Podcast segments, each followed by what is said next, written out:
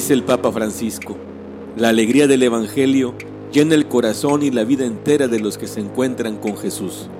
Quienes se dejan salvar por Él son liberados del pecado, de la tristeza, del vacío interior, del aislamiento.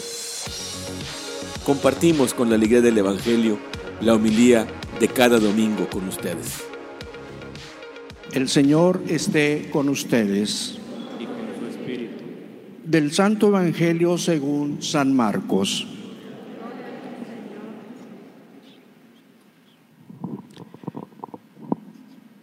Después de que arrestaron a Juan el Bautista, Jesús se fue a Galilea para predicar el Evangelio de Dios y decía, se ha cumplido el tiempo y el reino de Dios ya está cerca. Arrepiéntanse y crean en el Evangelio. Caminaba Jesús por la orilla del lago de Galilea cuando vio a Simón y a su hermano, Andrés, echando las redes en el lago, pues eran pescadores. Jesús le dijo, síganme y haré de ustedes pescadores de hombres. Inmediatamente dejaron las redes y lo siguieron. Un poco más adelante vio a Santiago y a Juan, hijos de Zebedeo, que estaban en una barca, remendando sus redes. Los llamó y ellos, dejando en la barca a su padre con los trabajadores, se fueron con Jesús. Palabra del Señor.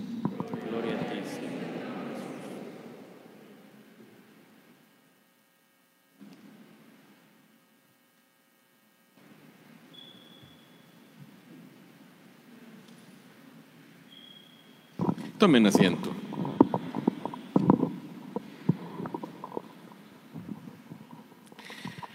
Pues estamos escuchando el inicio del ministerio de Jesús, tal como lo describe el Evangelio de San Marcos. Y al ser el inicio de su ministerio, como que San Marcos quiere darnos un resumen de todo lo que va a hacer Jesús. Y es un resumen también de todo lo que es la vida cristiana.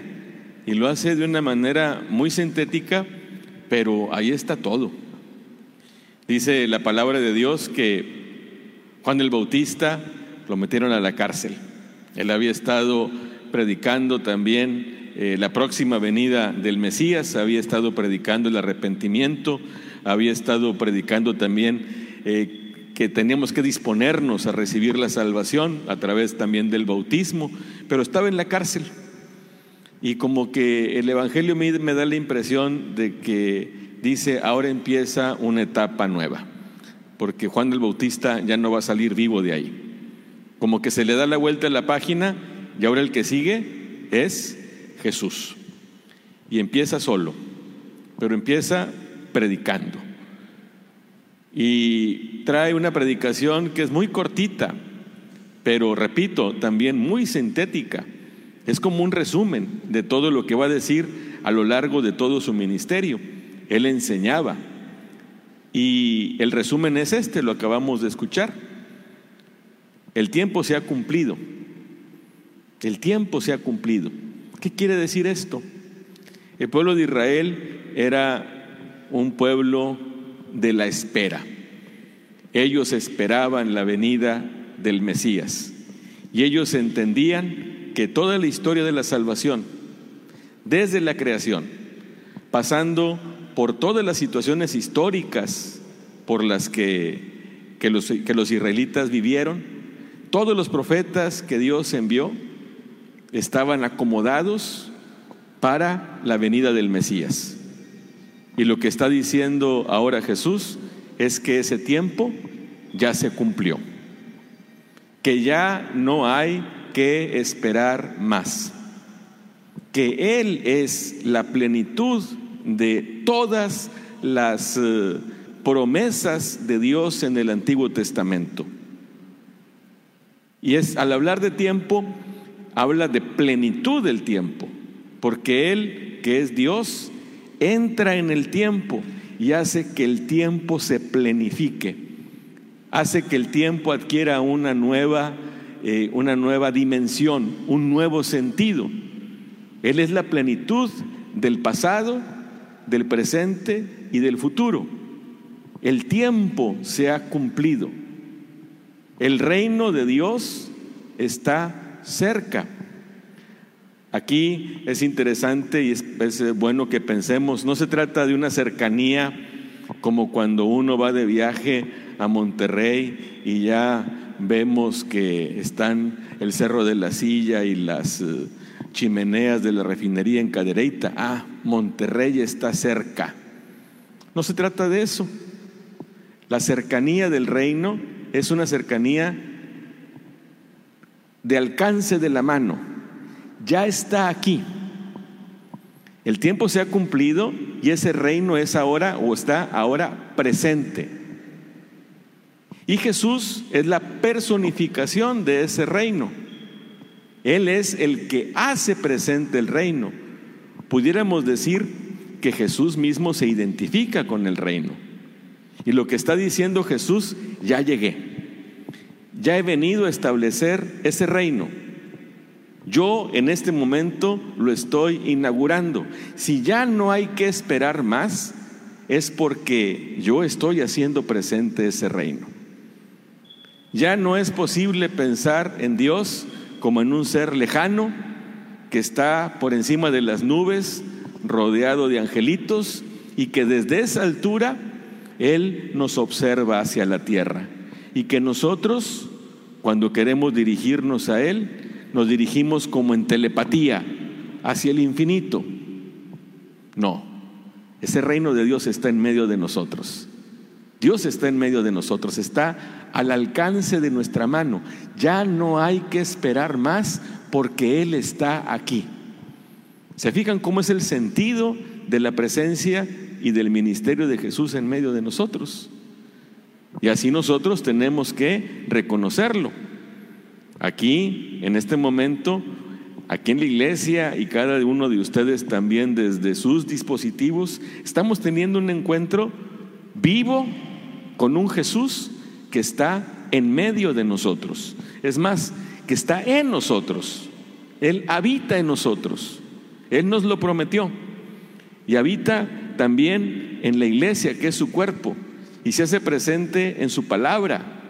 Hoy, este domingo, lo queremos dedicar especialmente a darle gracias a Dios porque nos dirige su palabra, que nos habla directamente al oído no nos manda un mensaje, no nos manda un texto, nos habla directamente al corazón personalmente porque Él está aquí. Pero eso que es una excelente noticia y que a lo mejor pudiera bastar y sobrar, nos lleva a otra cosa. No podemos permanecer simplemente contemplando que ese tiempo llegó y que Jesús es la plenitud también de ese reino nos invita a algo más, a arrepentirnos y a creer en el Evangelio.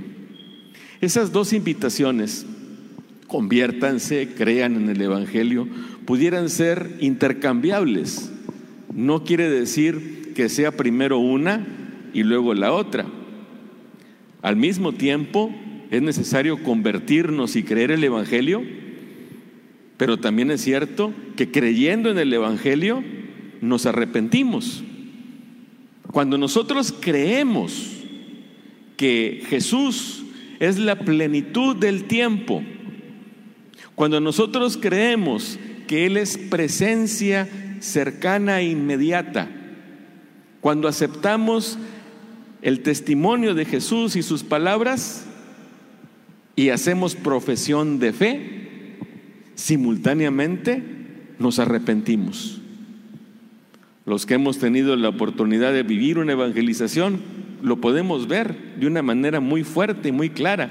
Tener un encuentro vivo con Jesús nos lleva a una transformación interior, a descubrir que yo no puedo vivir de la misma manera, que tengo que cambiar, que tengo que ser mejor, que he estado alejado de Dios.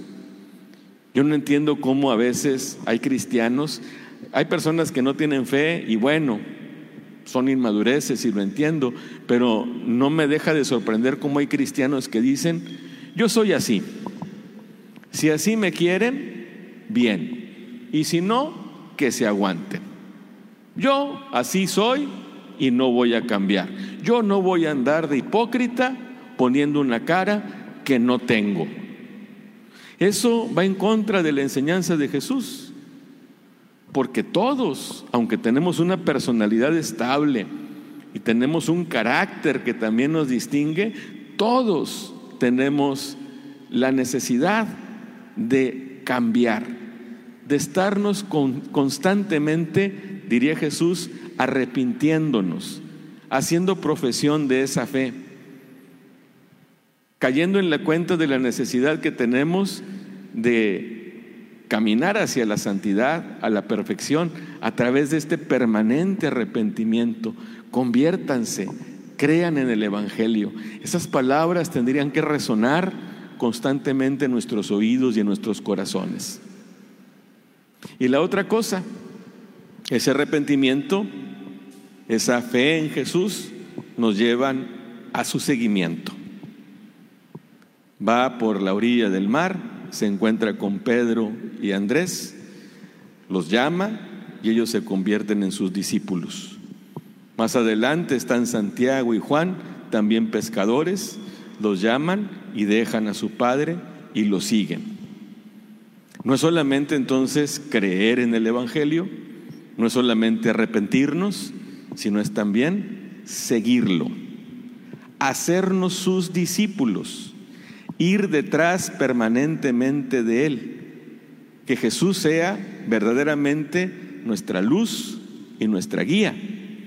Y que nos dejemos conducir en nuestra vida por Él. Nosotros, pues gracias a Dios, tenemos el don, el don de la vida.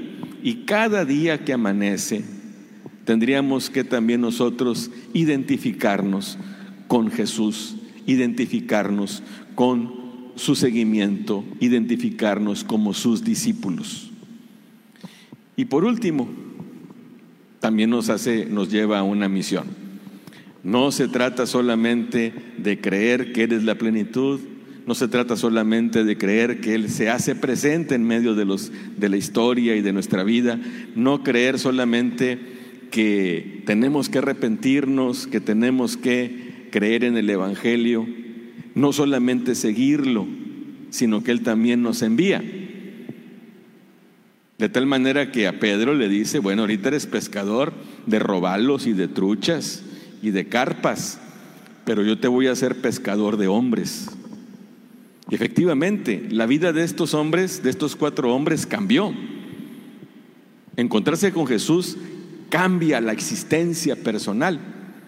Ser discípulo de Jesús nos cambia la vida, pero además nos invita a una misión, nos invita a servir, nos invita a darnos a los demás a través de un estilo de vida de servicio, de preocupación por los más pobres, de ayuda a quien lo necesita, de organizarnos para que este mundo sea mejor el tratar de también servir en nuestra comunidad. A mí me da tanto gusto que en medio de esta situación siempre hay hermanos y hermanas que atienden a la invitación de servir al Señor y que se sienten contentos de poder hacer algo por Él, aunque sea poner un poquito de gel en las manos del que va a comulgar. Pero eso es ya un servicio a Dios, es un servicio a la comunidad. Y nosotros, pues los consagrados que estamos dedicados a esto, también tenemos que descubrir que nuestra vida es ese servicio. ¿Se fijan cómo son muchas cosas en un evangelio tan chiquito? Tendríamos que recordar, es una nueva era, ya se le dio la vuelta a la página, se acabó el Antiguo Testamento, Juan, el último de los profetas, está en la cárcel y no va a salir, Jesús inicia su ministerio. Nos llama o nos, o nos indica, mejor dicho, que Él es la plenitud del tiempo, que ya no hay que esperar más, que ya llegó Él, que Él, tercero, hace presente ese reino, que ese reino está en medio de nosotros, no está en las alturas, sino que está aquí. Cuarto, nos llama a la conversión. Y quinto, nos llama a creer en el Evangelio. Que esas dos cosas, decíamos, son inseparables, son dos lados de una moneda. Una cosa nos lleva a la otra siempre. Sexto, nos llama a ser sus seguidores, ser sus discípulos. Y séptimo, nos llama al servicio. ¿Se fijan cómo sí? Es una síntesis de todo el mensaje del Evangelio, de todo el ministerio de Jesús, pero también es una síntesis de aquello a lo que Jesús nos invita.